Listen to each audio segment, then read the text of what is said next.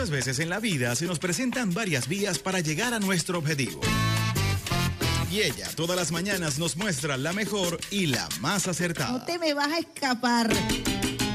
Decidida. Derrotamos al diablo en la calle. Espiritual. Con la bendición del comandante eterno, del comandante supremo de la Revolución Bolivariana, Hugo Rafael Chávez Frías. Y sin pelos en la lengua. No vamos a permitir bochinche. Quien se coma la luz, muchacho, ¿qué pasa? Isbemar Jiménez nos dará las herramientas precisas para tomar una. Nosotros sí estamos muy claros. Vía alterna. Sobre todo en la mañana. Todos los lunes, miércoles y viernes, desde las 6 y 30 de la mañana, nos nutrirá con análisis y con el toque tropical que la caracteriza. Besitos de coco con piña, qué rico. Vía Alterna. Vía Alterna. Transmitido por Salsa Caribe 102.3 FM y el Sistema Radio Nacional de Venezuela. Con Vía Alterna. de la vía Perico. Recorriendo la patria. Quítate de la vía Perico. Porque ya viene el tren.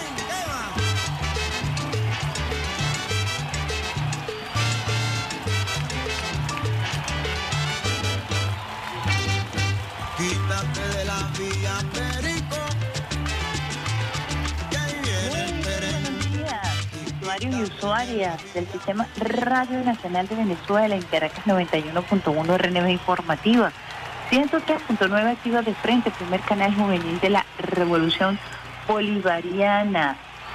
También estamos por Salsa Caribe, donde la salsa vive 102.3 FM, Alba Ciudad, radios y medios comunitarios que hasta ahora se conectan hoy viernes 25 de febrero con esta, la mejor vía de todas tus mañanas, esperando arrancar con el pie izquierdo y la mano en el corazón, en la consola.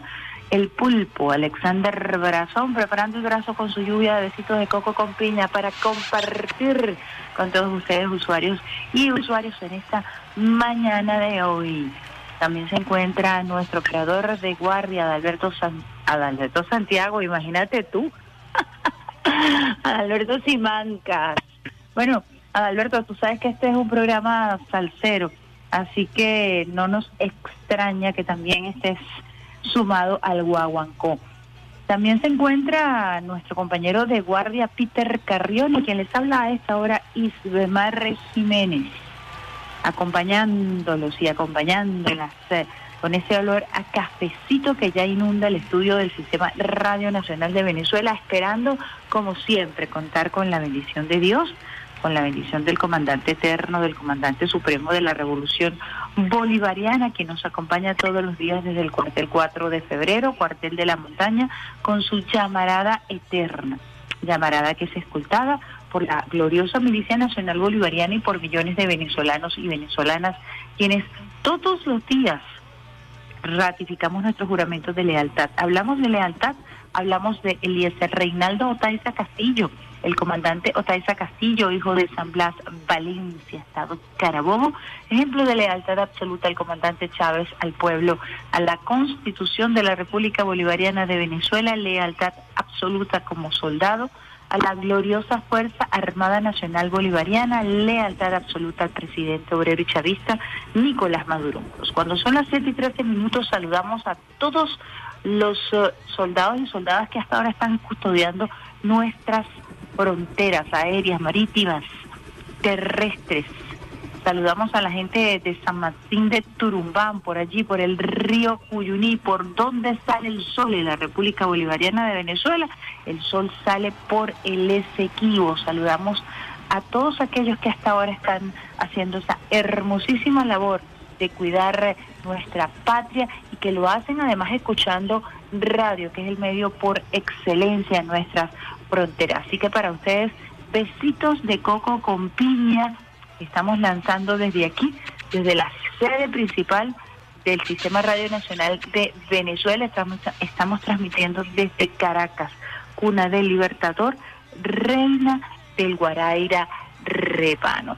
Aquí en Caracas y en todo el territorio nacional, ayer ya se dio el grito de carnavales felices y seguros 2022 con el despliegue eh, de todas las autoridades eh, en, perfecta unión cívico-militar. Desde aquí, desde Caracas, estuvo el almirante en jefe Remigio Ceballos, acompañado del ministro del Poder Popular para la Juventud y Deporte, Mervil Maldonado, del ministro del Poder Popular para el Turismo, Ali Padrón en este despliegue que ya se viene realizando en todo el territorio nacional para que los venezolanos y las venezolanas puedan disfrutar en medio de esta pandemia de unos carnavales felices y seguros.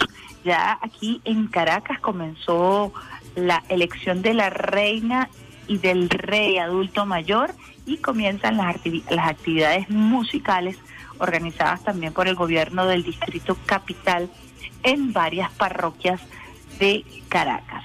Recuerden siempre las medidas de bioseguridad, estar muy atentos y atentos además al resto de recomendaciones que siempre se hacen en estas fechas de carnaval. Si vas a viajar, si vas a manejar, no ingerir alcohol, no apretar la chola, cuidar a los más pequeñitos y las más pequeñitas.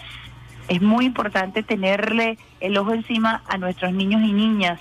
Hay grandes denuncias, incidentes de niños y niñas perdidos, así que muy importante tener cuidado con los más pequeños de la casa, prudencia a la hora de conducir. Si vas a dejar tu hogar por algunos días, apagar todos los artefactos eléctricos, vigilar muy bien eh, que todo esté en perfecto orden a la hora de dejar la casa y siempre decirle a algún vecino, alguna vecina eh, que vas de vacaciones. Eso es importante también. Eh, no revelar, yo sé que en esta época de redes sociales es muy difícil, pero no relevar, no revelar a través de las redes sociales que vas fuera de casa, tu destino, porque eso puede ser utilizado por el AMPA para atentar en contra de tu hogar. Así que muy pila utilizar el cinturón de seguridad, cumplir con todas las medidas que nuestras autoridades constantemente nos están compartiendo y tratar de disfrutar de manera sana con la familia. Así que vamos a estar durante todos estos días compartiendo con ustedes también información acerca de las playas aptas, siendo el estado o La Guaira el estado con mayor ocupación turística, también el estado Miranda, Aragua, Mérida tiene actividades hermosísimas, interesantes, el estado Sucre, el estado Anzuategui, en fin, todos nuestros gobernadores y gobernadoras preparados y preparadas para recibir esa gran movilización característica del turismo interno en la República Bolivariana de Venezuela y que se ha venido incrementando en los últimos tiempos debido al desarrollo de esta actividad turística también como industria muy importante para el desarrollo económico de nuestro país. Nosotros estaremos acompañándoles a través del Sistema Radio Nacional de Venezuela, en nuestros canales RNB Informativa, RNB Activa, RN Clásica Musical con programación especial para que usted pueda estar en sintonía y podamos estar acompañándonos en estos días de carnavales a través de las ondas hercianas. Tenemos especiales musicales para ustedes, programación especial para disfrutar juntos y juntas de estos carnavales felices y seguros. Muy pendiente de la agenda de Caracas, de Miranda, de Aragua, de Sucre, de Anzuategui, de Bolívar. En Bolívar también está la Misa de las Madamas y hay una gran tradición eh, de carnaval muy importante, los carnavales del Callao, que son también patrimonio. Está también los carnavales de Carúpano, muy reconocidos en todo el territorio nacional como uno de los más organizados y por supuesto las carrozas y el despliegue que se realiza aquí en los próceres en Caracas. Parte un abreboca de lo que será esta fiesta de carnaval en todo el territorio nacional. Esperamos que puedan compartir con sus familiares tranquilos, en plena paz, paz que ha garantizado el gobierno bolivariano con una pandemia controlada. Las cifras del COVID-19 están bastante estables, la curva, la curva está bastante estable, hemos alcanzado más del 95% de vacunación en los adultos y vamos por el 52% de vacunación, índice de vacunación en niños y niñas, avanzando, muy importante este sector por la modalidad de clases presenciales que ya es un hecho en el país. Vamos con una primera pausita musical cuando son las 7 y 20.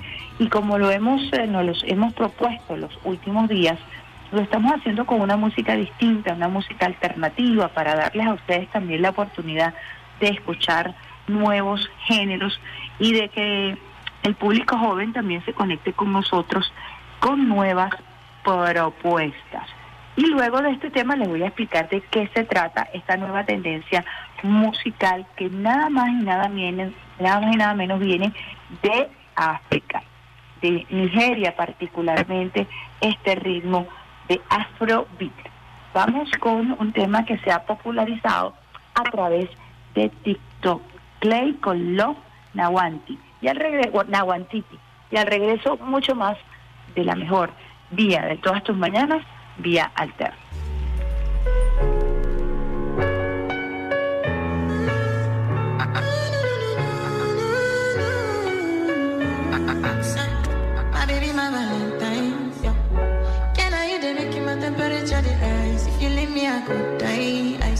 Swear. you like the oxygen I need to survive. I'll be honest. Your love ain't it, don't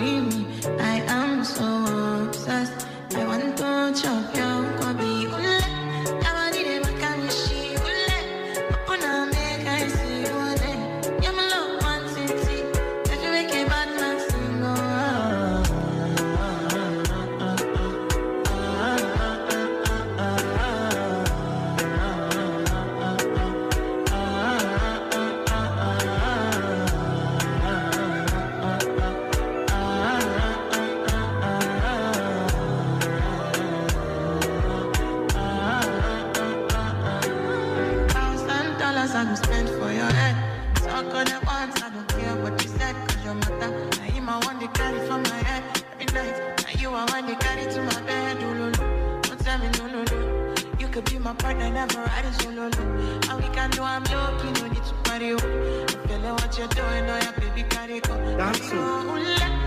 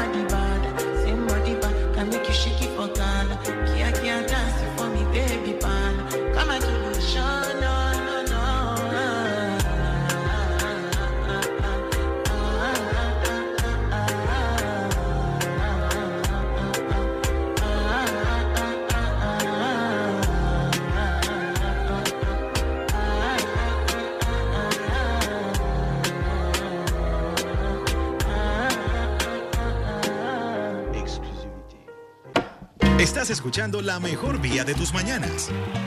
Vía Alterna. Vía Alterna. Con Isbe Mar Jiménez.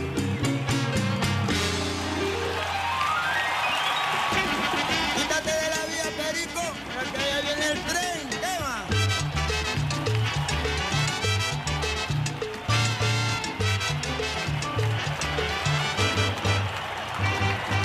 Quítate de la vía, Perico.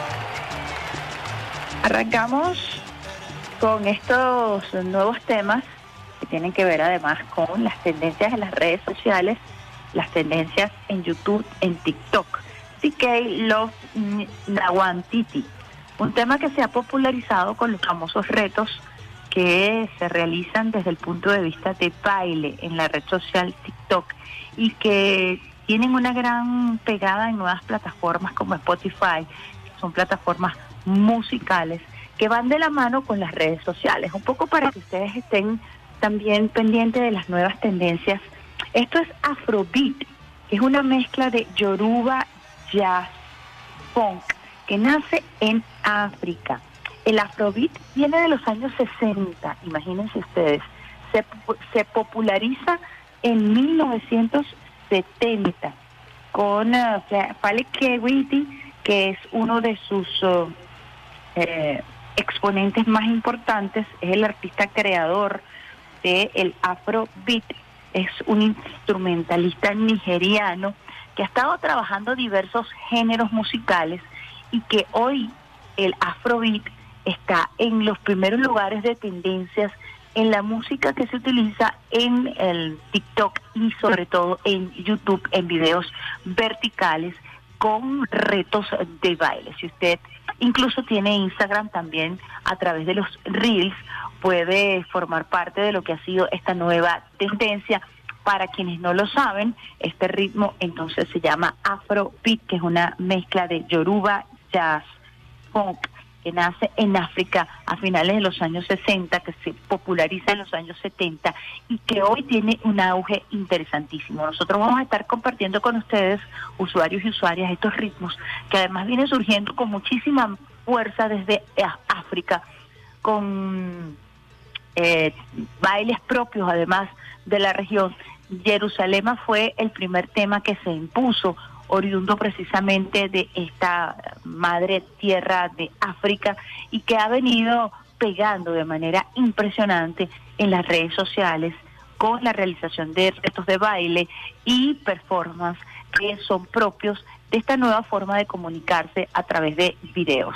Generalmente se utiliza en TikTok, en los, em, en los reels de Instagram y hoy eh, también en esta onda de videos verticales se ha venido sumando la plataforma YouTube para este tipo de promoción, este tipo de música. Es un ritmo bastante interesante, es un ritmo bastante pegajoso y es una música propia de la mezcla de nuestros pueblos africanos. Yo quería compartir con ustedes un poco de estas nuevas tendencias, porque a veces escuchamos temas que son pegajosos. Eh, a mí me llamó muchísimo la atención la cadencia de el afrobeat, eh, me parece que es un género muy interesante porque allí convergen diversas raíces de la cultura africana. Nosotros, por supuesto, que trabajamos en el género de salsa, que básicamente se fundamenta en este tipo de ritmos, hoy por hoy vemos una música que se está posicionando, como lo decíamos, en redes sociales y en la plataforma de Spotify, que es una de las tantas plataformas eh, que se está utilizando ahorita para promover la música y que eh, es tendencia hoy por hoy. Así que quería compartir con ustedes todo lo que es el Afrobeat, lo pueden buscar en redes sociales para ver su origen, eh, cómo ha venido caminando el Afrobeat desde los años 60 hasta posicionarse en los años 70 con su eh, máximo exponente Felikit, Felikititi, instrumentalista nigeriano. En Nigeria se está produciendo un interesante movimiento musical, así que muchos artistas vienen surgiendo con una extraordinaria capacidad vocal y una mezcla de géneros muy, muy interesantes. Les pido que hagan seguimiento a quienes les gusta la música, a quienes les gusta la buena música, porque también hay una especie de satanización de la música que se utiliza en las redes sociales y no, hay unos géneros muy interesantes, muy buenos como este género. Veamos todo el éxito que tuvo en Jerusalén, que se bailó en todo el mundo, que se utiliza hoy por hoy en todas las clases, por ejemplo, de baile y de bailoterapia, en clases a cielo abierto, en gimnasios, y este tema que se popularizó a través de la red social TikTok, luego a través de los reels de Instagram y hoy por hoy también en la nueva modalidad de videos verticales de YouTube. Vamos con otra pausita musical para que podamos entrar en el tema informativo cuando son las 7 y 29 minutos con nuestros ritmos caribeños que también son los que caracterizan a nuestro programa Vía Alterna. Y lo vamos a hacer con el gran Charlie Palmieri, la hija de Lola, de los Palmieri, de esa familia que tanta música, tanta cadencia aportó desde el jazz latino para el origen de lo que luego se conociera como salsa. Charlie Palmieri, la hija de Lola.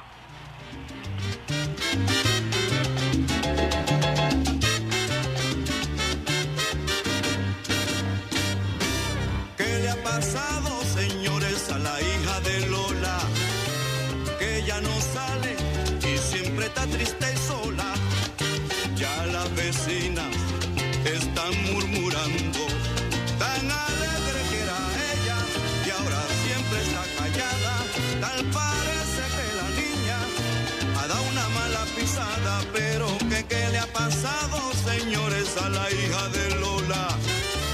Que ya no sale y siempre está triste y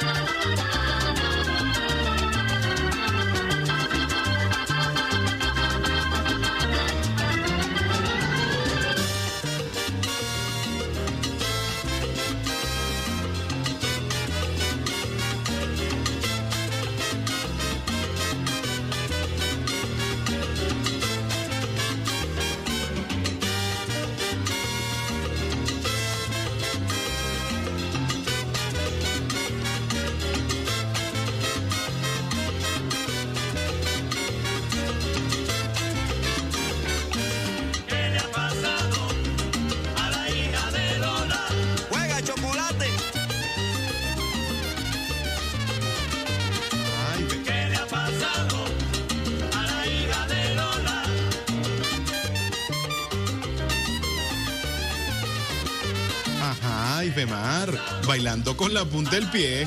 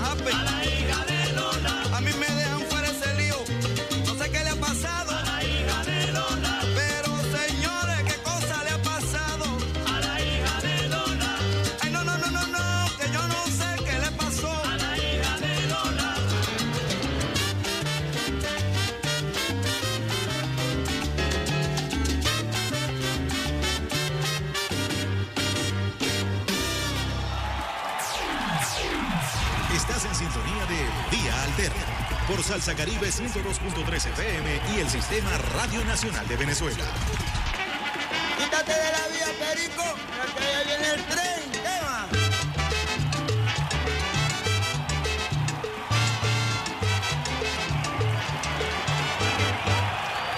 ¿Qué le ha pasado a la hija de Lola con el gran Charlie Palmieri, uno de nuestros músicos más representativos de lo que fue el origen de esta mezcla interesantísima que incluye el jazz eh, latino, que viene del jazz afro, que hacía vida con nuestros músicos eh, latinos, sobre todo puertorriqueños, cubanos, dominicanos, que hacían vida en el Bronx, en Brooklyn, que tuvieron que mezclarse por diversas razones, pero sobre todo por razones étnicas.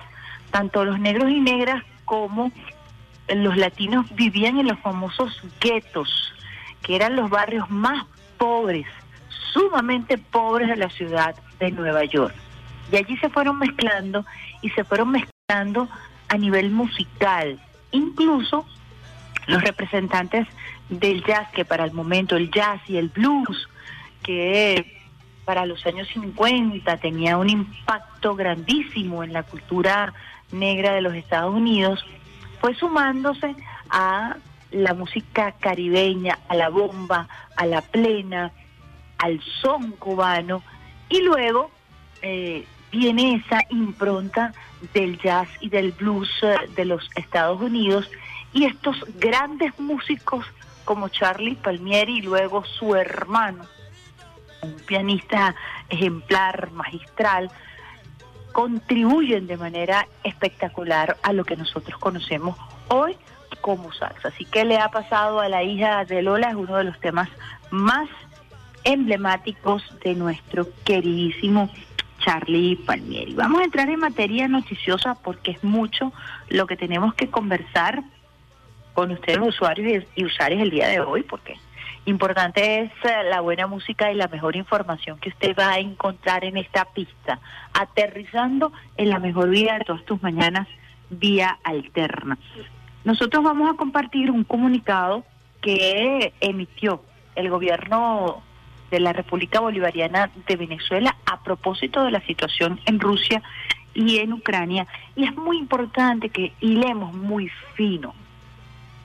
Lo conversaba ayer con un amigo y es, mm, por supuesto, nosotros somos parte de Occidente, estamos bañados desde hace más de 500 años por toda esta visión occidental, pero además se nos impone, en este caso, particularmente hablando, en el caso de Rusia, y las acciones que ha venido tomando para defender su soberanía, se impone una visión eurocentrista que obvia el curso de la historia de lo que se conoce como el viejo continente, un continente que se formó de, mil, de múltiples y múltiples batallas para lo que sería en primera instancia la creación de los estados-naciones. Recordemos que previo al concepto de estado-nación habían feudos, habían reinos y fue bastante difícil la reorganización geopolítica en función del estado-nación en Europa porque es producto de diversas guerras, incluso de guerras étnicas. Puede verse este resultado en Reino Unido, en el Commonwealth y el, el caso de Irlanda, o puede también verse, palparse en el caso de España con Barcelona y otras tantas provincias que se consideran como pueblos independientes, eh, ajenos al reino de España. Entonces son conflictos internos eh, producto de la conformación abrupta de estos estados-nación que están latentes y que están muy vigentes. Entonces, hablar de manera ligera acerca de los procesos en Europa, sobre todo del tema étnico, es muy complicado, sumamente complicado. Venezuela eh, emite un comunicado y nosotros que tenemos la responsabilidad de estar detrás de los micrófonos, detrás de las cámaras como periodistas, eh, con nuestras posiciones políticas e ideológicas, porque eso es mentira que uno puede quirúrgicamente separar la visión y la cosmovisión. Si uno tiene una cosmovisión antiimperialista, va a tener un abordaje antiimperialista. Y eso lo, lo decimos por la calle del medio. Los que son pro-imperialistas, pues tendrán una visión pro-yanqui, una visión pro-OTAN, y así se, se hacen las discusiones y se dan las discusiones. Ahora, lo delicado de todo esto es que la visión pro-imperial o esa llamada visión occidental es la visión que se impone con fuerza a las corporaciones. Entonces, hablamos de la, de la aparición de las redes sociales, sí es muy importante, pero las corporaciones mediáticas tienen un rol fundamental para fijar la agenda informativa y sobre todo para fijar el lenguaje, que es la forma cultural, ideológica, política de cómo nos comunicamos. Entonces, en estos días yo tenía un debate a través de las redes sociales porque me decían, bueno, sí, hay posturas ideológicas y culturales, pero el derecho internacional es uno solo. Falso. La aplicación del derecho internacional en las grandes corporaciones de poder, en las grandes instituciones, llámese Organización de las Naciones Unidas, llámese en este caso la OTAN, va a tener un sesgo ideológico y la aplicación del derecho internacional va a depender de ese sesgo ideológico. Eso vamos a estarlo conversando más adelante.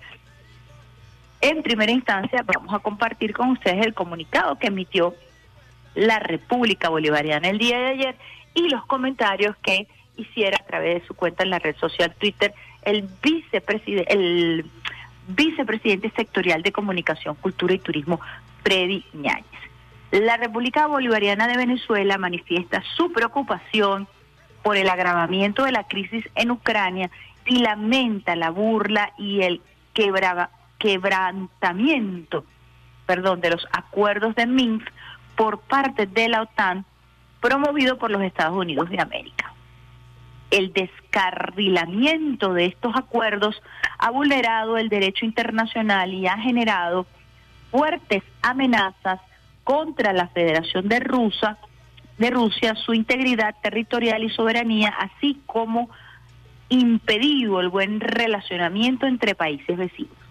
Venezuela hace un llamado a retomar el camino del entendimiento diplomático mediante el diálogo efectivo entre las partes involucradas en el conflicto para evitar un escalamiento, reafirmando los mecanismos de negociación contemplados en la Carta de las Naciones Unidas en aras de preservar la vida, la paz de los habitantes de estos países y la estabilidad de la región. La República Bolivariana de Venezuela, conforme a su diplomacia constitucional de paz, hace sus mejores votos para la resolución pacífica de este conflicto al tiempo que rechaza la aplicación de sanciones ilícitas y ataques económicos contra el pueblo ruso que afecten masivamente el disfrute de sus derechos humanos. Muy importante este comunicado de la República Bolivariana de Venezuela a propósito de lo que viene ocurriendo en Rusia y en Ucrania, con un tino extraordinario para, por supuesto, encauzar esta delicada situación que está afectando a la humanidad, que estamos hablando de Rusia, de, estamos hablando de una importante potencia, pero además estamos hablando de la OTAN, que suma un gran conglomerado de lo que se conoce como el capitalismo bélico, atacando, amenazando a amenazando la territorialidad, la soberanía de Rusia. Acá tenemos lo que nos expresó a través de su red social Twitter el vicepresidente de Comunicación, Cultura y Turismo, Freddy Ñáñez, en su cuenta arroba lucha. La República Bolivariana de Venezuela manifiesta su preocupación por el, agravamiento de la crisis en Ucrania y lamenta la burla y el quebrantamiento de los acuerdos de Minsk por parte de la OTAN promovido por los Estados Unidos de América.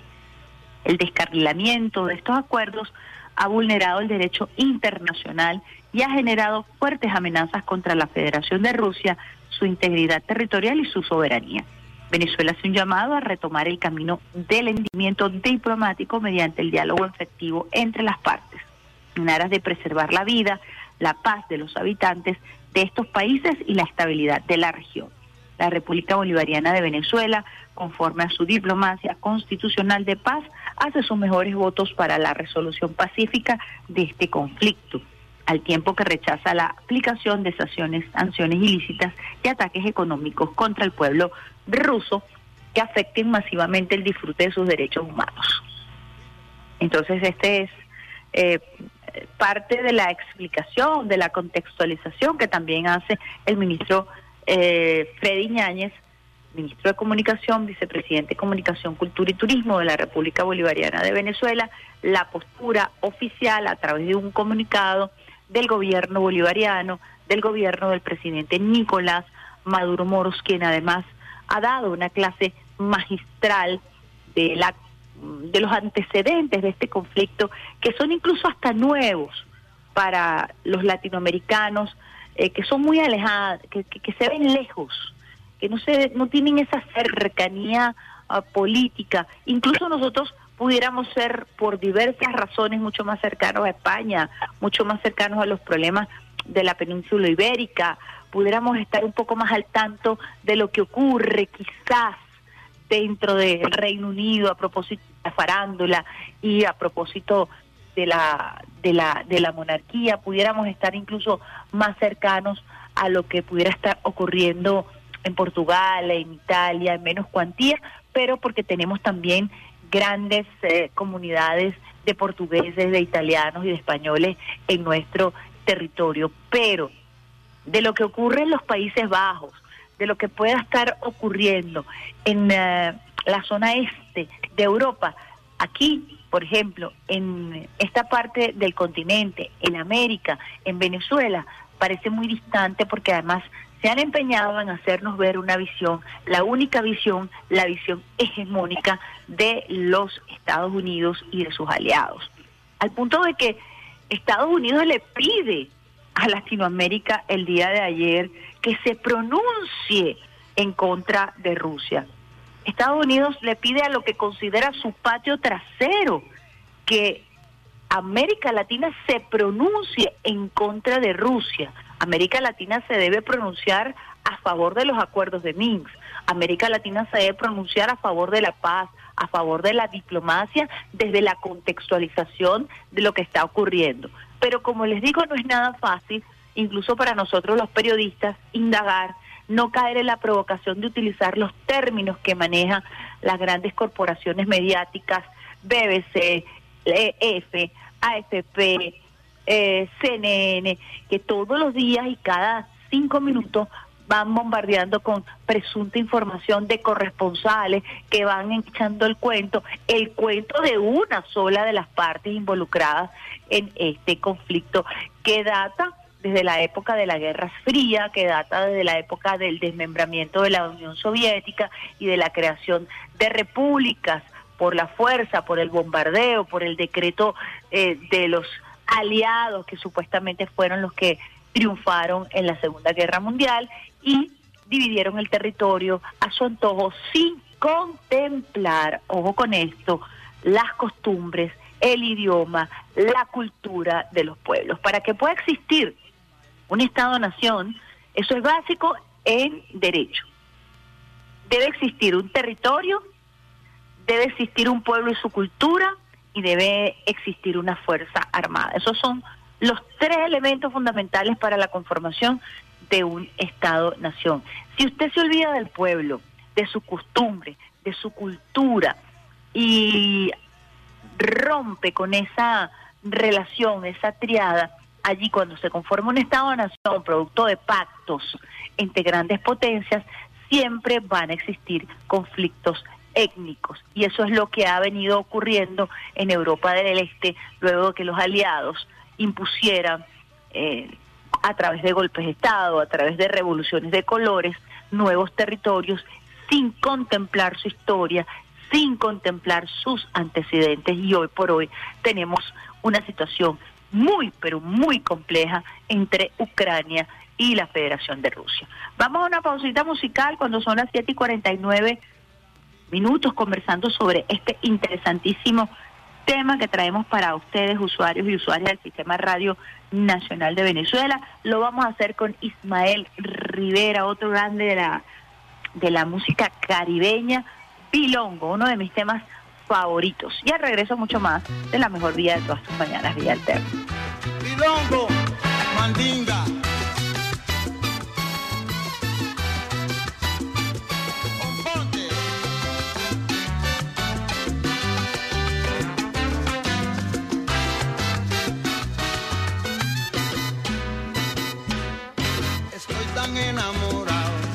de la negra Tomasa, que cuando se va de casa, triste me pongo, enamorado, enamorado, enamorado, enamorado, yo estoy de la negra Tomasa, que cuando se va de casa,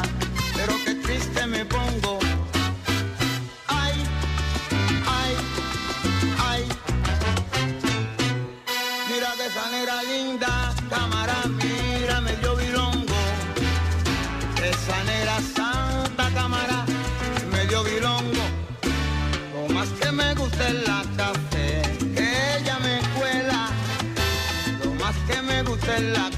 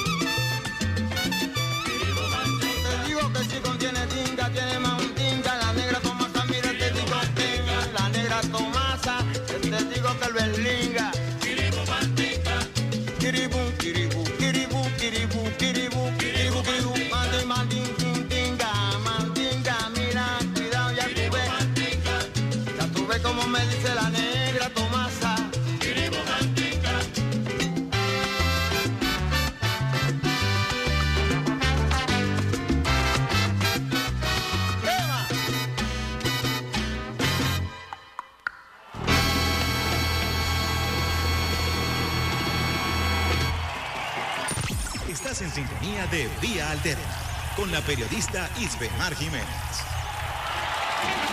Quítate de la vía, Perico, porque allá viene el tren. ¿Qué va?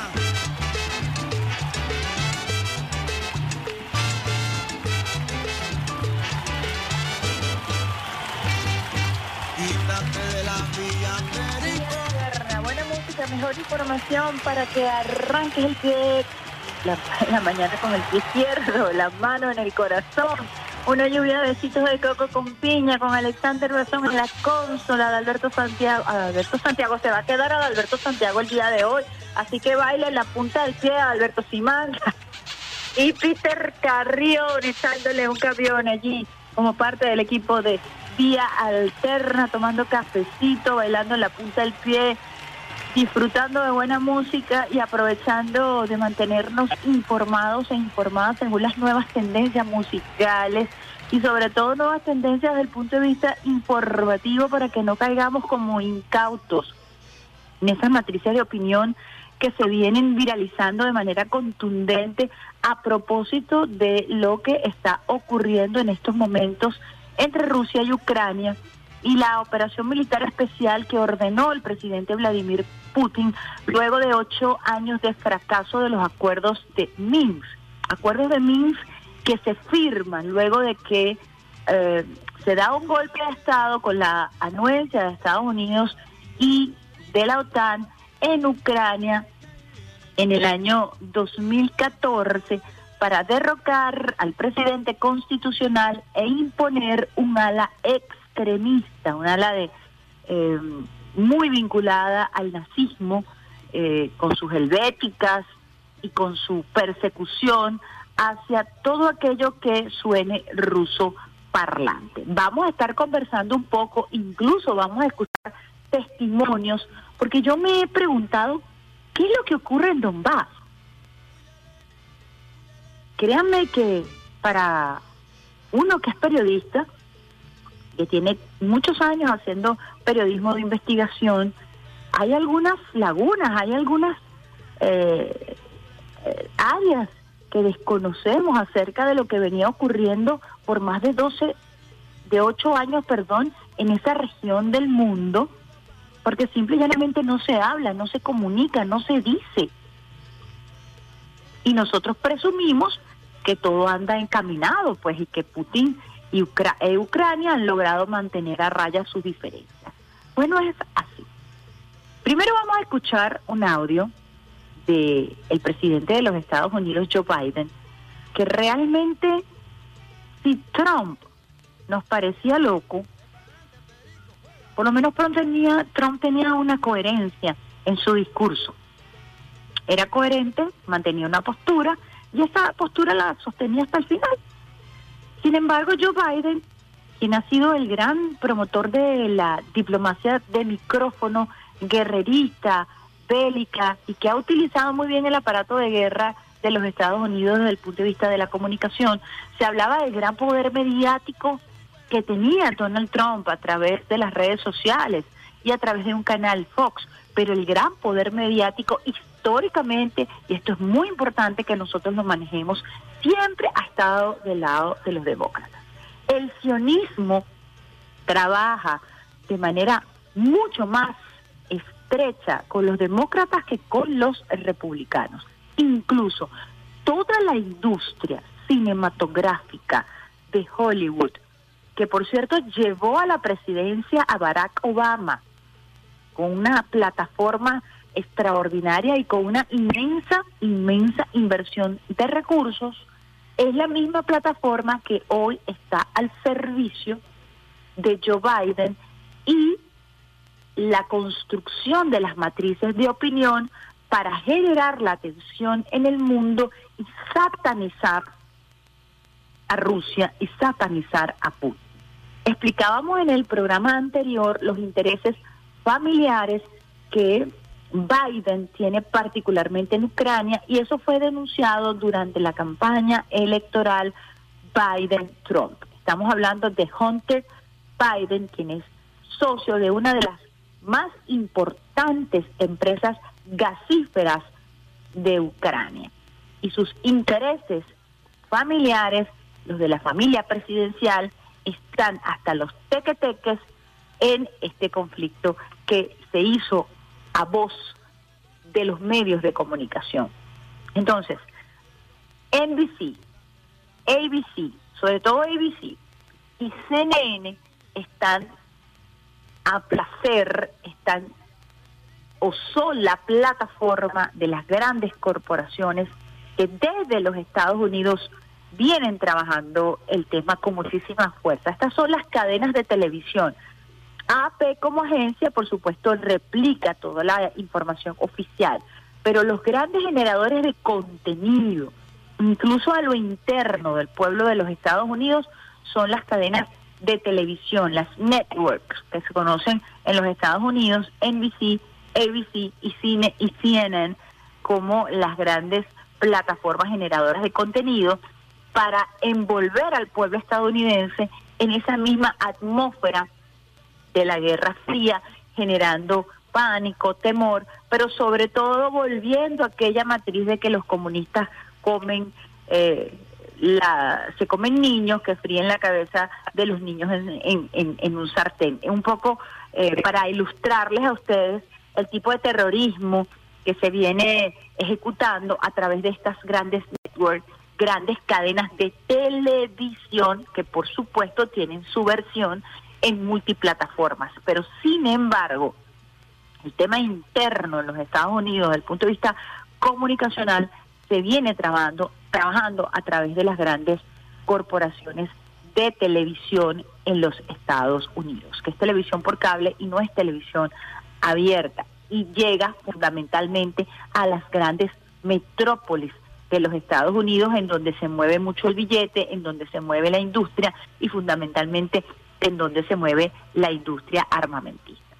Luego de que se iniciara esta operación especial para la protección de los ciudadanos de Donbass, anunciada por el presidente Vladimir Putin, y después vamos a ver por qué se llama una operación militar de protección, vamos a escuchar con detalle de qué se trata y vamos a recomendar algunos contenidos y vamos a contrarrestar versiones que también se utilizan a través del cine para imponer la matriz de, de Occidente el presidente eh, de Ucrania eh, comenzó a lloriquear en los medios de comunicación y comenzó también a denunciar que lo habían dejado solo.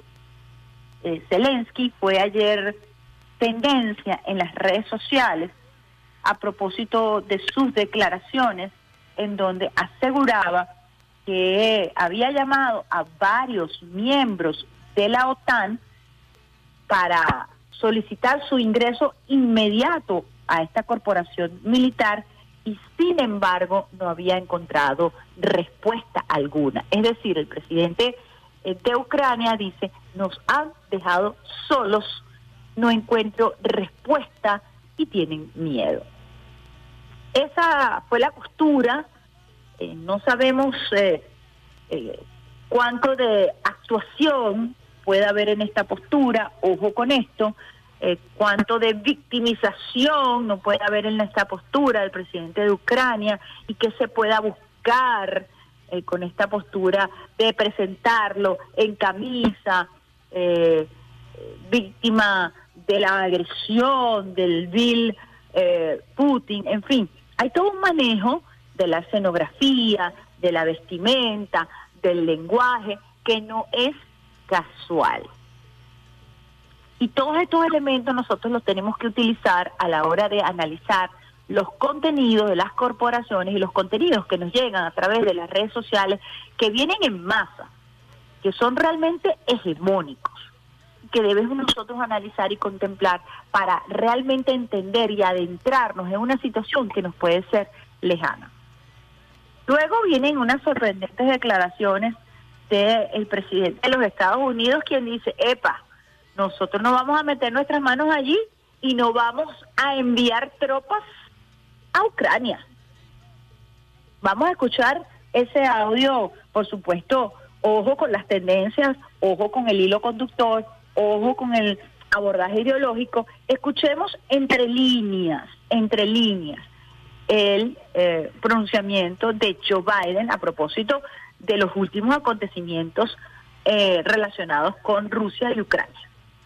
Como dijimos, nuestras fuerzas no están y no estarán involucrados en el conflicto con Ucrania. Nuestras fuerzas no irán a Europa a luchar en Ucrania, pero a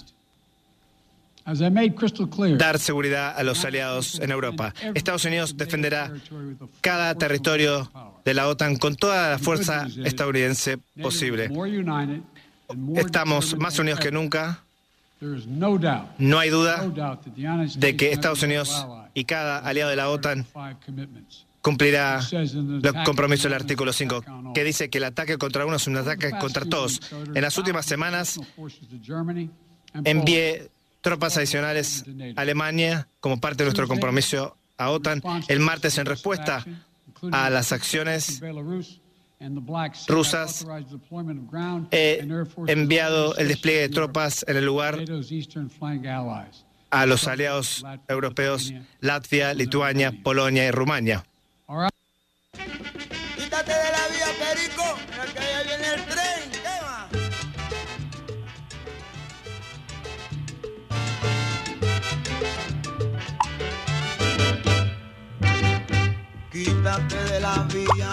Bueno, escuchábamos ahí cómo se lavan las manos como Poncio Pilato. Epa, yo, Estados Unidos, no toco a esa cochina Ucrania. Hablando en términos coloquiales, como solemos hablar los venezolanos. Yo no me voy a involucrar ahí con mis soldados ni con mis tropas, allá la OTAN, allá los europeos que se entiendan en ese lío, porque ciertamente es tremendo lío para Europa haber generado esta tensa situación con Rusia luego de no cumplir los acuerdos de Minsk, en donde se fijaba una frontera de protección en donde no existirían amenazas armamentistas sobre territorio ruso o cercano al territorio ruso y se establecían mecanismos de diálogo con Ucrania para proteger al pueblo ruso parlante que hace vida en la región de Donbass. Buscar mecanismos de encuentro entre los pueblos sin llegar a la incursión de Ucrania en la OTAN. Ocho años en donde no se avanzó absolutamente en ninguno de estos acuerdos, por el contrario, la avanzada del ala extremista que ha venido asumiendo el poder en Ucrania luego del golpe de Estado en el año 2014, ha venido arremetiendo en contra de los rusoparlantes. Y como lo ha dicho el presidente Vladimir Putin, lo ha dicho una masacre en contra de los rusoparlantes.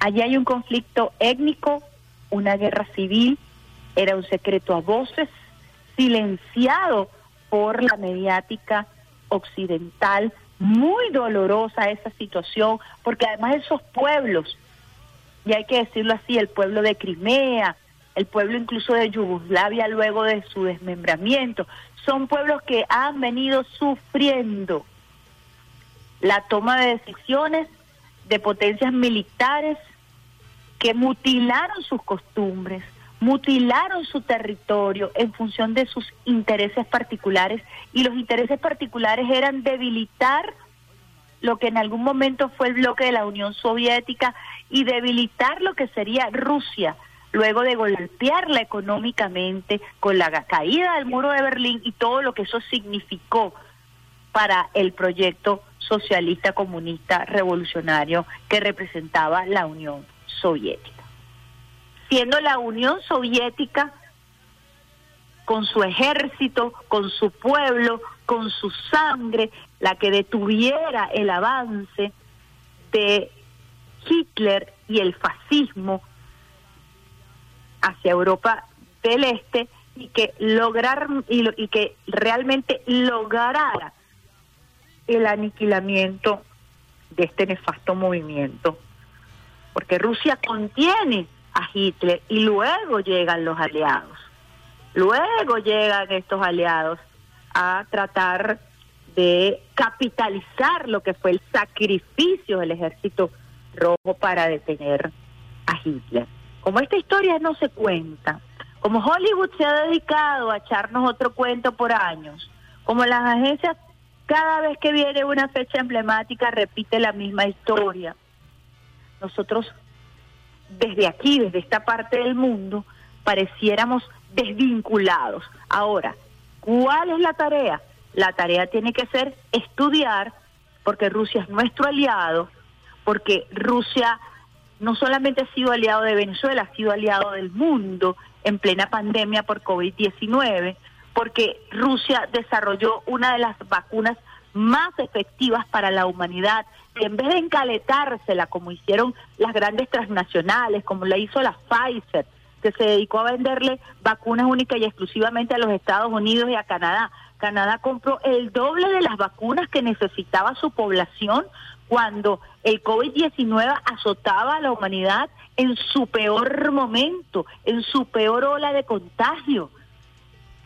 Y parecía inminente. Y así eh, lo denunció nuestra vicepresidenta Delcy Rodríguez en diversos foros. Parecía eminente que la inequidad se imponía en el tema de la distribución de las vacunas y lo alertaba la Organización Mundial de las Naciones eh, de Salud, la Organización Mundial de la Salud y la Organización de las Naciones Unidas. Lo que las transnacionales trataron de hacer con las vacunas, que no, fue otra cosa sino secuestrar las vacunas para las grandes potencias. Eso vivió la humanidad. No podemos olvidar en esta crisis mundial que generó el COVID-19, como incluso la ex canciller Angela Merkel, ante el brote de COVID más grande que viviera la población alemana y ante la negativa de distribuir vacunas de vacunas porque no se daban abasto las grandes transnacionales o porque habían negociado las vacunas solo con Estados Unidos y Canadá. Angela Merkel se acerca a Putin, le pide ayuda, le pide por favor apoyo con las vacunas rusas, con la Sputnik. ¿Y qué dijo Putin? Yes. Y se generó tremendo escándalo porque además la Unión Europea no reconocía a la Sputnik 5 eh, porque se imponían los intereses, que fue claro, público y notorio, los intereses de las grandes nacionales, de las grandes transnacionales de la salud, le impusieron a la Unión Europea condiciones y le impidieron a la Unión Europea negociar con Rusia, a pesar de que en España, en Portugal, en Reino Unido, en Italia, morían las personas por COVID-19, pero aquí no entra la vacuna rusa. Así de egoístas son estos eh, gobernantes eh, que hoy apuestan a la destrucción de Rusia, que estuvo dispuesta a ayudar. Pero no solamente estamos hablando eh, de, las vacunas. Estamos hablando del esfuerzo que se hizo con el, gasoducto más grande, el Nord Stream, eh, del mundo de la humanidad, que no es otra cosa sino distribución de gas, no solamente Alemania, de Alemania para el resto de Europa, porque el gas mueve la economía europea, sobre todo en invierno, en esos grandes inviernos que se dan en Europa. Todo listo para eso y llega el nuevo canciller eh, eh, arrodillado a los intereses de los Estados Unidos dice no, que él no, va a, él no va a activar el Nord Stream. Bueno, eso todavía tiene que discutirse en los parlamentos, en el parlamento alemán, a ver si eso sucede. Pero ¿en qué cabeza cabe que vas a terminar de destrozar la economía europea?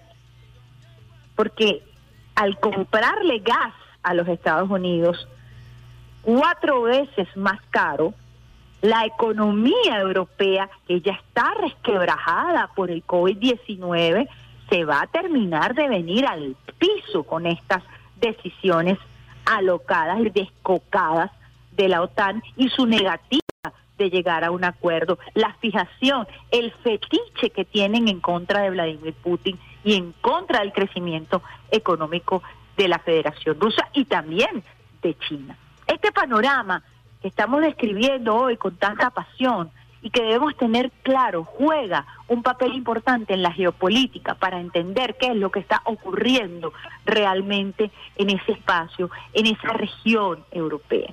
Ahora, si miramos y echamos la mirada hacia acá, dentro de este análisis, y nos vamos a Argentina, la postura es mucho más patética y realmente esto lo digo a título personal, nauseabunda cuando vemos una postura tímida de Alfredo Fernández, la situación más crítica que vivió Argentina, el brote más terrible que vivió Argentina, porque en Argentina también hay un movimiento antivacuna muy, muy, muy importante, y en Argentina había un movimiento sobre todo anti medidas de bioseguridad.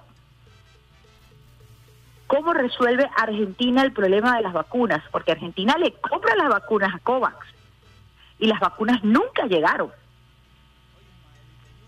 ¿Quién resuelve el problema enviando un avión humanitario? Rusia. Y la gran mayoría de los argentinos tienen su esquema completo de vacunación con la Sputnik. Y uno se pregunta cómo es posible que Fernández termine de entregar la soberanía, la dignidad, con posturas tibias a propósito de lo que viene ocurriendo con Rusia. Y ojo, quiero resaltar esto, nadie está abogando por la guerra, nadie quiere una confrontación, y mucho menos el pueblo y los pueblos de Rusia y de Ucrania que tienen años enfrentándose y que han sufrido en carne propia lo que eh, significa una guerra civil, una confrontación entre pueblos, una guerra étnica. Lo que el mundo pide es que se respeten los acuerdos de Minsk, es que se respete la soberanía y la integridad de Rusia, es que se llegue a un acuerdo que le permita la convivencia desde la paz sin amenazas misilísticas y bélicas. Que se cumpla un acuerdo que se fijó para evitar precisamente la masacre de un pueblo ruso hablante que ha venido siendo perseguido por un sector de la extrema derecha que hace vida también en Ucrania con el apoyo, con la venta de armas por parte de Estados Unidos y por parte de la OTAN. Entonces, este complejo escenario que nos lleva también a, analizar lo que ocurre en América Latina y nos lleva además a analizar la postura de patio trasero que pretende imponer Joe Biden a los pueblos de América Latina. Y aquí una vez más, la valentía del presidente Nicolás Maduro Moros, la valentía del pueblo de Chávez, que se ha pronunciado una y otra vez en diversas ocasiones, donde predomina la injusticia y está la voz de la justicia del pueblo venezolano. Ahí está la, ahí está la voz de la justicia del pueblo de Venezuela y del pueblo del presidente Nicolás Maduro Moros, quien ha levantado su voz para denunciar y para contextualizar lo que viene ocurriendo en contra de Rusia. Por eso es muy importante estudiar, por eso es muy importante que analicemos bien un conflicto que pareciera lejano, pero que nos afecta, afecta a nuestro aliado fundamental, afecta al aliado que nos ha ayudado a romper el bloqueo, la persecución financiera, que permitió que arribaran vacunas a Venezuela. Y ojo, con esto no estamos diciendo que apoyamos la guerra. El comunicado que leímos al inicio del programa Vía Alterna dice, abogamos por la paz, por la diplomacia, porque se respete la integridad y la soberanía de Rusia. Abogamos para que no exista una escalada de violencia en la región que es sumamente peligrosa desde el punto de vista humano, desde el punto de vista económico. Ese es el verdadero punto que nosotros queremos tratar eh, en vía alterna el día de hoy. Son las 8 y 20 vamos a una pausita musical y al regreso vamos a estar conversando sobre algunos materiales que se pueden encontrar en las redes sociales y que nos permiten a nosotros tener dos visiones y nos, nos permite entender la importancia del cine, nos permite entender la importancia de la creación de contenidos que nos permiten, que, que perfilan una visión de lo que ocurre eh, allí entre Rusia y Ucrania. Ahora sí nos vamos con Adalberto Santiago y Rey Barreto, no Adalberto Simancas. Aquí nos dice, quítate la máscara. Peter, eh, con su característico eh, sentido del humor, nos dice que yo tengo ahí en cabina a Adalberto Santiago, Peter Carrión, que es Luisito Carrión, y tengo al Pulpo Manotas. Eh, Pulpo Manotas es una comiquita que se te cayó la cédula allí. Peter Carrión, el Pulpo Manotas una comiquita de un pulpo bien famosa en algún momento de la historia del cómic en el mundo. Alberto Santiago, Luisito Carrión y el Pulpo Manotas aquí en el Sistema Radio Nacional de Venezuela. Vamos con Quítate la Máscara y al regreso mucho, mucho más de la mejor vida de todas tus mañanas, vía alterna.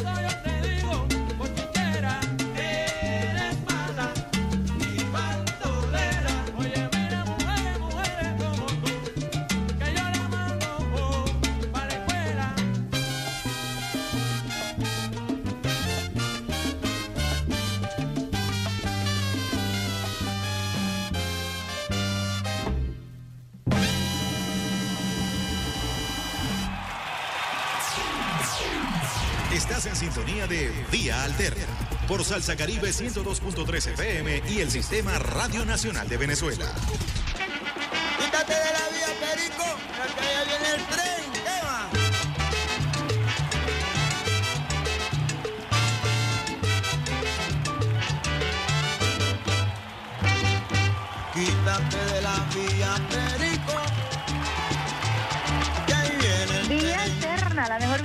Tus mañanas. Besitos de coco con piña por aquí por el Sistema Radio Nacional de Venezuela en Caracas 91.1 RNB Informativo, 103.9 Activo de Frente, primer canal juvenil de la Revolución Bolivariana, Salsa Caribe, Alba Ciudad, todas las radios comunitarias que hasta ahora se conectan con nosotros para escuchar buena música, mejor información. Nos escriben desde San Cristóbal. Ronnie Roa nos dice, tremendo análisis de la situación de Rusia. Un abrazo fuerte. Saludos a Ronnie Roa desde San Cristóbal. Nosotros eh, llegando también a Santa Bárbara de Barinas, llegando a todo el territorio nacional a través de 80 señales del Sistema Radio Nacional de Venezuela, que se conecta también con Salsa Caribe y con Alba Ciudad, para acompañarte en esta mañana de hoy, 25 de febrero del año 2022, arrancando carnavales, pero también arrancando con el pie izquierdo y la mano en el corazón para mantenernos informados, evitar que la desinformación, que el fake news, que la posverdad se imponga en nuestro cerebro, el control de la mente. Eso que en algún momento se llamó lavado de cerebro y nos imaginábamos una gran maquinaria. Pues sí, la CIA, el Departamento de Estado, el sionismo, pero sobre todo los creadores de grandes contenidos, hoy por hoy a través de la plataforma YouTube, pero también el cine insiste en trabajar y por siempre trabajará. La industria del cine nunca se va a detener, ni en Hollywood, ni en la India, ni en China, ni en Rusia. Rusia tuvo una eh, importante plataforma cinematográfica eh, durante la Segunda Guerra Mundial, luego, después de la Segunda Mundial, pero se vino abajo un poco, o por lo menos no es accesible a lo que se conoce con el mundo occidental. Y es muy importante que nosotros podamos conocer de manera atractiva qué es lo que realmente ha venido ocurriendo en Rusia. Eh, fue muy valiente, además, el recuento histórico que hiciera el presidente Vladimir Putin, eh, lo que significó la caída de la Unión Soviética, como incluso factores internos, y nosotros lo podemos decir con nombre y apelli- apellido, Gorbachev, Boris Yeltsin, jugaron a los intereses de Occidente y facilitaron la desintegración de lo que fue la Unión Soviética, y con esto el descalabro de eh, un país que ciertamente sufrió la pérdida de territorio, pero además unos pueblos que eh, comenzaron a sufrir el desarraigo, la confrontación étnica y que nos lleva a la situación que estamos trabajando hoy, que no es otra sino la situación de Donbass, que es eh, el territorio eh, más próximo de lo que se conoce como Ucrania, a la frontera con Rusia, y que es completamente eh, ruso parlante y que en su mayoría se considera parte de Rusia. A propósito del incumplimiento de estos acuerdos que se llegaron luego del golpe de Estado que diera la OTAN en el año 2014 con sus aliados y Estados Unidos, la situación étnica se complica mucho más porque comienza una persecución en contra de los rusos. Y fíjense que el presidente de Ucrania hace un llamado y le dice a los rusos que viven en su país, que deberían ser sus connacionales, él no los llama ucranianos, él no los llama connacionales, él le hace un llamado a los rusos que viven en Ucrania. Es decir, su visión no es la visión de un jefe de Estado, su visión es la visión de eh, una visión étnica que promueve, él sí promueve el separatismo, él sí promueve la confrontación étnica, porque un jefe de Estado tiene que hablarle a toda la población que, que conforma esa, esa nación, ese Estado, como lo explicábamos al inicio del programa Vía Alterna. un jefe de Estado no puede hablarle única y exclusivamente a un tipo de ciudadano. Es como que si nosotros aquí habláramos a los ciudadanos y las ciudadanas y dejáramos a los indígenas por fuera, como estaba en la Constitución del 1961, donde los indígenas, nuestros pueblos aborígenes, no eran ciudadanos.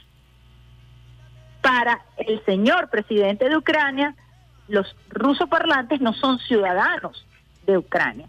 Y así se sienten ellos. Por eso es que es tan delicado, por eso es que hay que hablar con mucha, con mucha prudencia y con mucha sutileza sobre lo que ocurre aquí, en este momento, en esta hora, y por qué la decisión de proteger a esos pueblos. Si usted se pone a investigar, busque, yo le recomiendo en cualquier buscador, cómo se vive en Donbass. En Donbass eh, es la región en donde Donetsk y, y Lugansk hacen vida. Son dos poblaciones que se encuentran en una sola región. Yo les invito a que ustedes solo, por la propia, investiguen. Se les despierte esa beta eh, periodística de investigación y va a encontrar cualquier cantidad de documentales. Va a encontrar un artículo de Le Monde Diplomatique que dice el Donbass aprende a vivir. El Donbass aprende a vivir, la región de Donbass aprende a vivir. Y hay una narrativa de cómo se vive en Donbass. Interesante, se los recomiendo para que puedan conocer eh, lo que allí eh, se vive o se siente.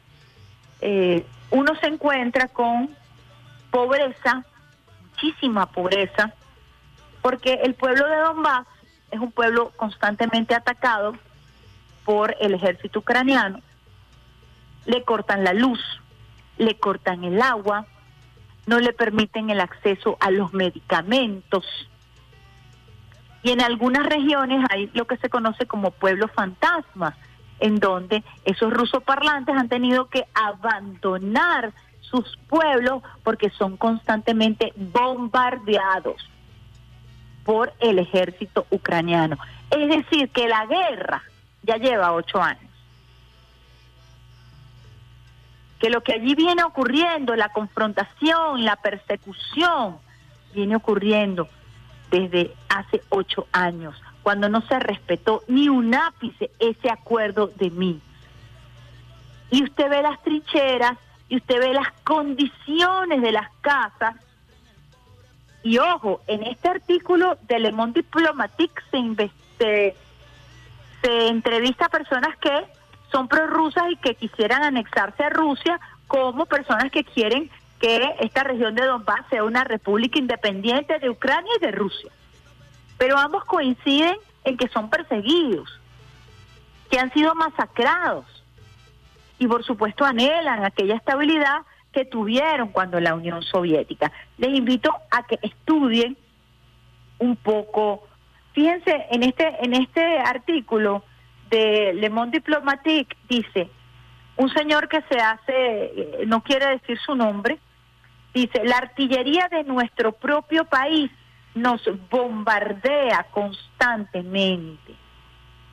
Cuando él dice de nuestro país, es Ucrania. La artillería de Ucrania nos bombardea constantemente. Es el él se llama, él se hace llamar Víctor, pero es un seudónimo que utiliza o por razones obvias y mucho más en este momento. Yo me encuentro con una película tipo documental, es decir, es una película que se hizo con varios eh, documentales a propósito de la situación en Ucrania. Este documental está financiado por el Ministerio de Cultura y por la Fundación de Cine de Ucrania, del gobierno de Ucrania, de la ultraderecha que está allí en el, en el poder. Eh, el título de la, del documental película, que tiene un género, está enmarcado en el género de la, del drama, dice es Don Bass, así es el titular, Don Bass, con dos es una coproducción, escuchen esto bien porque es muy importante cuando analizamos cine, ver quiénes están detrás, quién financia la película. La coproducción es una coproducción de Ucrania, Alemania, Francia y los Países Bajos. Recuerdo, recuerden, el título es de Donbass, es del género drama. Y su director de cine, que es un director de cine famoso en Ucrania, que eh, en realidad es un documentalista, es Sergei Losnitsa. Sergei Lost, es con Z, Losnitsa. Les invito a que busquen su trabajo. Esto es para entender, tenemos que entender las dos versiones de las cosas para poder sacar nuestras propias conclusiones, pero también ver cómo se manejan los contenidos, cómo analizar los contenidos. Entonces tenemos este documental que está realizado por el Ministerio de Cultura de Ucrania, que cuenta con el apoyo de Alemania, de Francia, de los Países Bajos, y que fue nominado al Festival de Cannes y en el año 2018 gana eh, Sergei Losnitsa el premio como mejor director. Y luego, en el Festival de Sevilla, también en el año 2018, gana como mejor película. Es una película de humor negro, está bastante bien realizada cuando la... A mí me gustó la realización, que ya es importante porque te capta.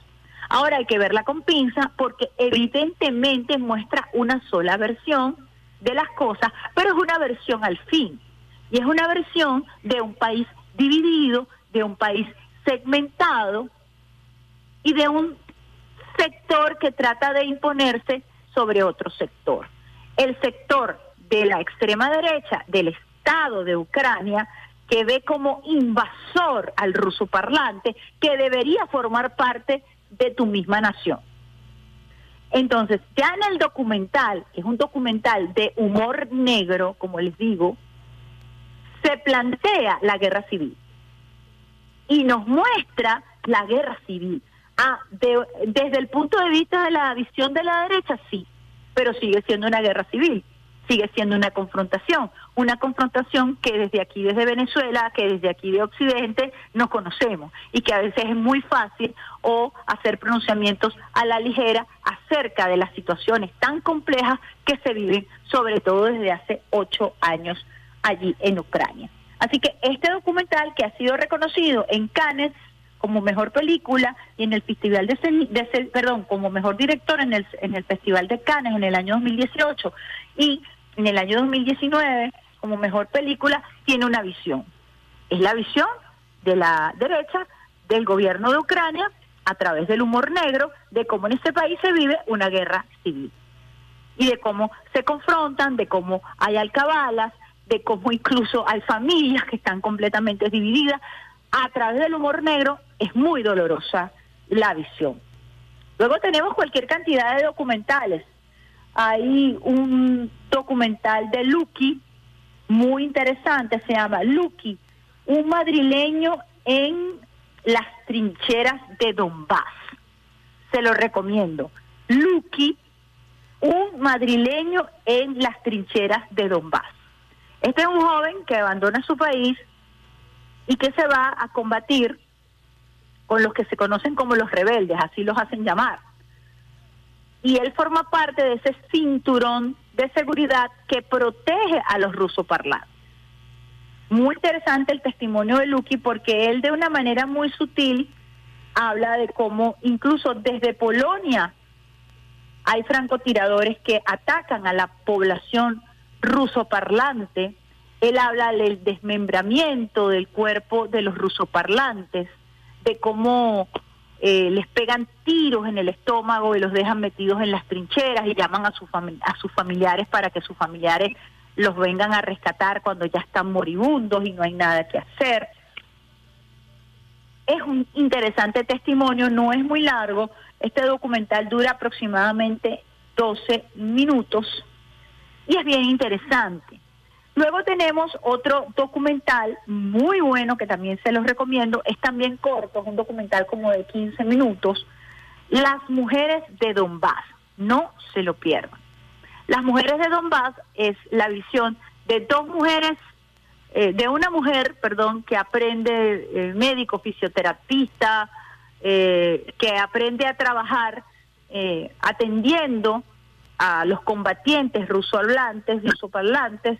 Estamos hablando de otra mujer que también aprende a entrenarse como miliciana y luego dos jóvenes que sueñan con el fin de la guerra y que sueñan con en algún momento tener paz, poder ir a estudiar a Rusia, desarrollar su carrera. Son tres testimonios, dos mujeres adultas y los testimonios de dos jóvenes, es decir, cuatro testimonios de dos mujeres jóvenes que sueñan con la paz, que sueñan con no vivir aterrorizadas, metidas en trincheras, eh, esquivando bombardeos, porque constantemente, ustedes hablan de bombardeos, se satanizó el bombardeo de Rusia sobre las instalaciones militares, pero es que el pueblo que hace vida en Donbass constantemente, diariamente es bombardeado. Eso no se cuenta, eso no se dice. Entonces pareciera que Rusia está tomando una decisión para proteger el pueblo de Donbass, pero resulta que pareciera que Rusia es el que invade, el que mata. En fin, toda confrontación es mala. Siempre vamos a abogar a la paz,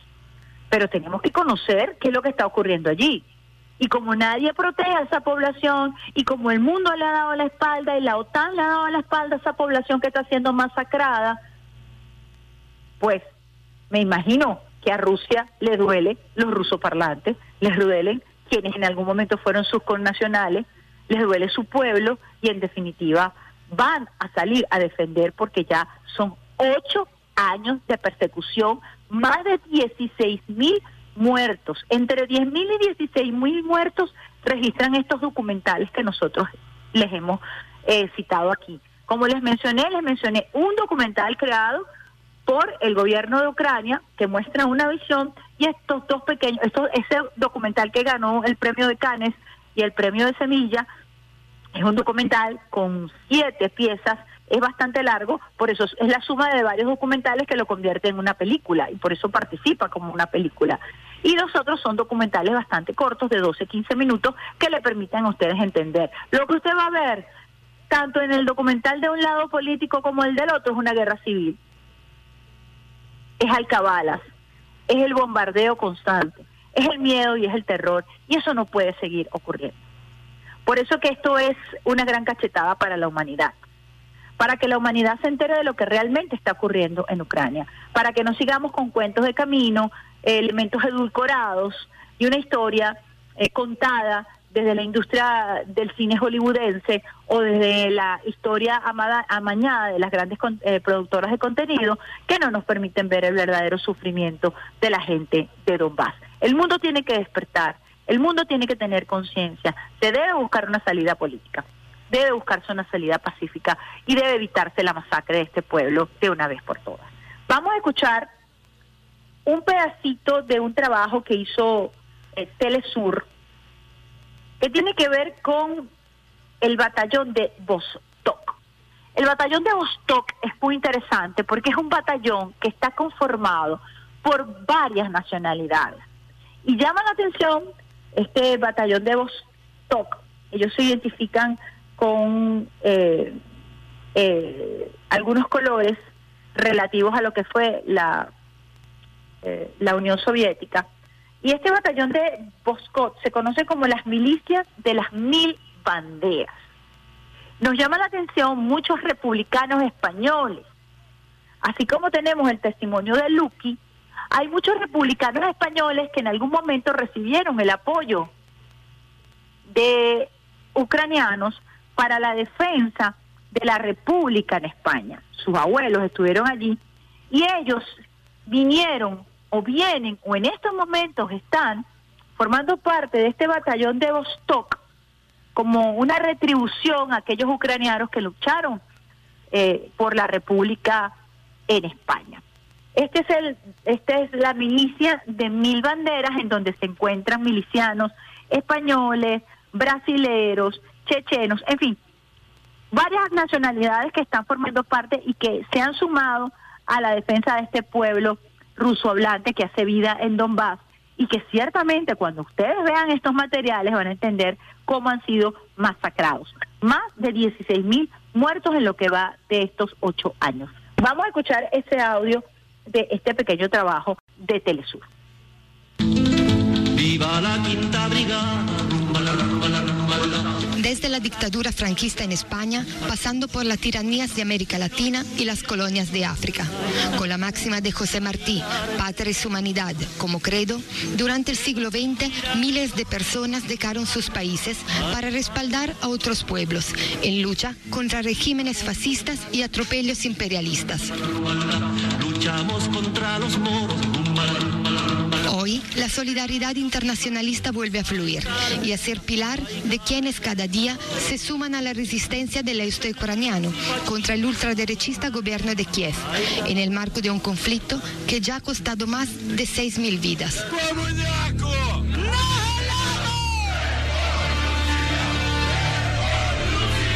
Ucrania, moderno laboratorio del fascismo internacional.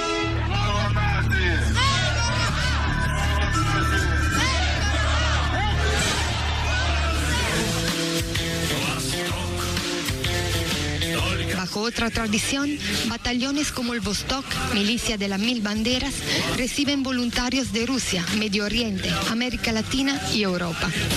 No tienen grados militares, solo una estrella roja y un lazo negro y naranja, símbolo de la victoria rusa contra el nazismo.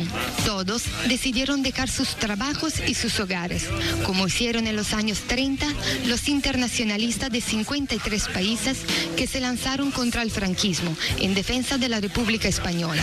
Si hay algo en el mundo que se parezca a, la- a las brigadas internacionales que ayudaron a nuestra España en el 36, es el batallón Boston.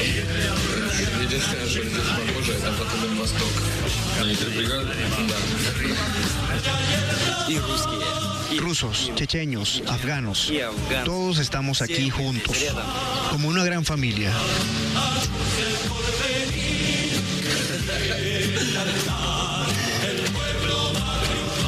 Entre barricadas respiran el aire de Farabundo Martí y Ernesto Guevara, que se desplazaron por toda América Latina militando en las causas revolucionarias. Somos idealistas, no estamos aquí por poder o por escaños. Mi tarea es ayudar a liberar a nuestros hermanos ucranianos de las fuerzas de ocupación nazis de la Junta. Después volveré a Moscú a mi tranquila oficina y saldré a trabajar. No soy un militar, no amo la guerra, pero ahora en Ucrania están pasando cosas peores que la guerra. Cuando necesiten hacer eh, trabajo, voy a hacer. Dos horas de sueño por día, no problema. Un, un, eh, pedazo de pan a comer por todo el día, no problema. Siempre tiene bastante balas y bastante coraje. No se trata solo de empuñar las armas, sino de vencer el silencio informativo y llevar ayuda humanitaria a un pueblo agredido por un renovado fascismo a las puertas de Europa. Todos juntos, otra vez. pueblo unido jamás será vencido. Bueno, este es un pequeño trabajo de Telesur. Les invito, como les dije, a que se metan a analizar seriamente desde el, desde el registro documental las visiones y las versiones de lo que está ocurriendo allí. Para nosotros los periodistas, los comunicadores o para quienes tengamos un interés en la formación política, es muy importante abordar estos temas desde la seriedad, ¿no? Y como les decía, les presenté la opción del documental hecho por el gobierno ucra- ucraniano, un documental que se convierte en película porque es la suma de varias historias, son 12 historias eh, de diferentes ángulos que cuentan la confrontación. Y fíjense lo que di, cómo termina el testimonio de este compañero. Eh, Hay que vencer el silencio mediático y ayudar en esta crisis, en esta verdadera crisis humanitaria. Los rusoparlantes de Donbass no tienen acceso a alimentos, no tienen en este momento o antes de la intervención de Rusia comida, alimento, luz. Resulta muy difícil a veces llegar a esa zona porque está constantemente tomada por barricadas y es constantemente bombardeada. Ojo, no solamente como lo decía Lucky, quien se identifica así en su en su corto eh, por eh, el fascismo ucraniano, sino que también desde Polonia hay francotiradores que atacan a los rusoparlantes. En fin, una población ciertamente vulnerable, producto de una historia eh, producto de la división de un territorio que no se hizo en función de los intereses de los pueblos, sino en función de los intereses económicos y geopolíticos de una clase dominante que se basa en función del capitalismo bélico y que necesita de la venta y del tráfico de armas para sobrevivir. La industria armamentista es la única industria que sostiene la economía estadounidense. Y en fin, es la industria que hoy está tratando de imponer su criterio por encima del criterio de la diplomacia y el, el criterio de la paz. Nosotros desde Venezuela, como lo dice el comunicado del presidente Nicolás Maduro Moros, apostamos a la paz, apostamos a la diplomacia de paz, que fue el legado o es uno de los legados más importantes del comandante Chávez y que lideró por orden del comandante Chávez el presidente Nicolás Maduro Moros para entonces canciller de la República. Importante que nosotros eh, estudiemos, conozcamos la realidad y logremos desarrollar una retórica propia, una línea discursiva propia, más cercana a la realidad, más cercana a lo que viene ocurriendo, más cercana a la historia contemporánea, porque el desmembramiento de la Unión Soviética, el desmembramiento de Yugoslavia, la situación en Crimea, la situación en Ucrania, es historia contemporánea que pudiera ser lejana, porque estamos ni siquiera hablando de la Europa cercana a nosotros, cercana a nosotros por la historia, por la invasión del Imperio Español o del Imperio Portugués sobre nuestras tierras. Estamos hablando de la Europa del Este, que es mucho es mucho más lejana, pero que hoy por hoy está mucho más cercana, incluso de esa ibero eh, de esa de esa península ibérica con la cual tenemos una relación incluso hasta sanguínea, hay que decirlo así, producto del mestizaje. Ha sido Rusia, nuestro gran aliado para romper el bloqueo, para romper las sanciones. Ha sido Rusia nuestro gran aliado para poder vencer COVID-19 y constituye nuestro gran aliado para la multipolaridad, para vencer al hegemón y para vencer a esta guerra mediática de la satanización, estas agendas mediáticas que buscan imponer la política del hegemón, de la agresión, de la guerra, de la industria armamentista. En fin, la invitación desde Vía Alterna el día de hoy es al estudio, es al análisis, es, al a, es a comprender eh, la visión geopolítica y lo que realmente ocurre allí y cómo eso va a impactar, cómo las sanciones sobre Rusia impactan a Venezuela, cómo el aumento del petróleo, Brett, que está por encima de los 100 dólares, pareciera bueno, pero desestabiliza profundamente el mercado petrolero que venía en, en, un proceso de equilibrio producto de del esfuerzo de la OPEP y de, los, y de la OPEP Plus. Eh, ¿Qué significa para la industria naviera esta situación bélica? ¿Qué significa para el mundo que una economía como la rusa se vea afectada? ¿Qué significa para América Latina eh, que no podamos recibir eh, refuerzos de vacunas Sputnik o Sputnik Light. ¿Qué pudiera significar eso, por ejemplo, para Argentina que ha tenido una postura tan tibia? En fin, eh, nos relacionamos como planeta. La pandemia nos ha enseñado que lo que ocurre en Estados Unidos, que lo que ocurre en España, que lo que ocurre en Portugal, termina repercutiendo sobre América Latina y sobre Venezuela nuestra solidaridad con aquellos pueblos que en estos momentos están atravesando situaciones difíciles y abogamos porque la diplomacia de paz, porque la conversación y el diálogo se imponga por encima de la guerra y por encima del hegemón.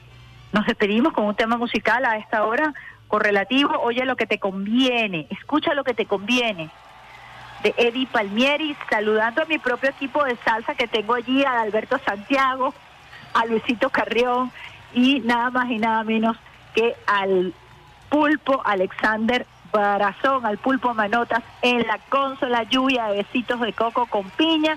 Recuerden que vamos a estar acompañándoles en estas fechas de carnaval, mucha prudencia, medidas de bioseguridad, besitos de coco con piña y a disfrutar en familia, sintonizando el sistema bolivariano de comunicación e información Radio Nacional de Venezuela. Radio Miraflores, también puede sintonizar Una programación cultural a propósito de los carnavales y Salsa Caribe para sabroso con música los caraqueños. Un abrazo. Chao, chao, chao.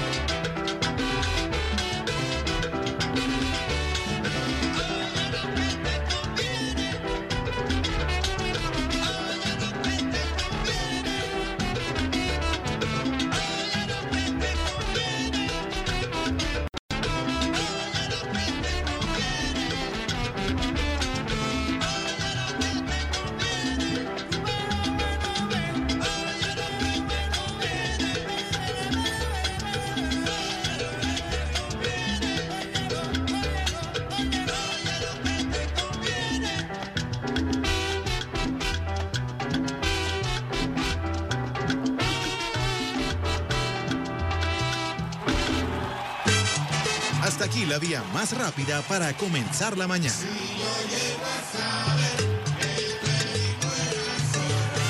Esto fue Vía Alterna.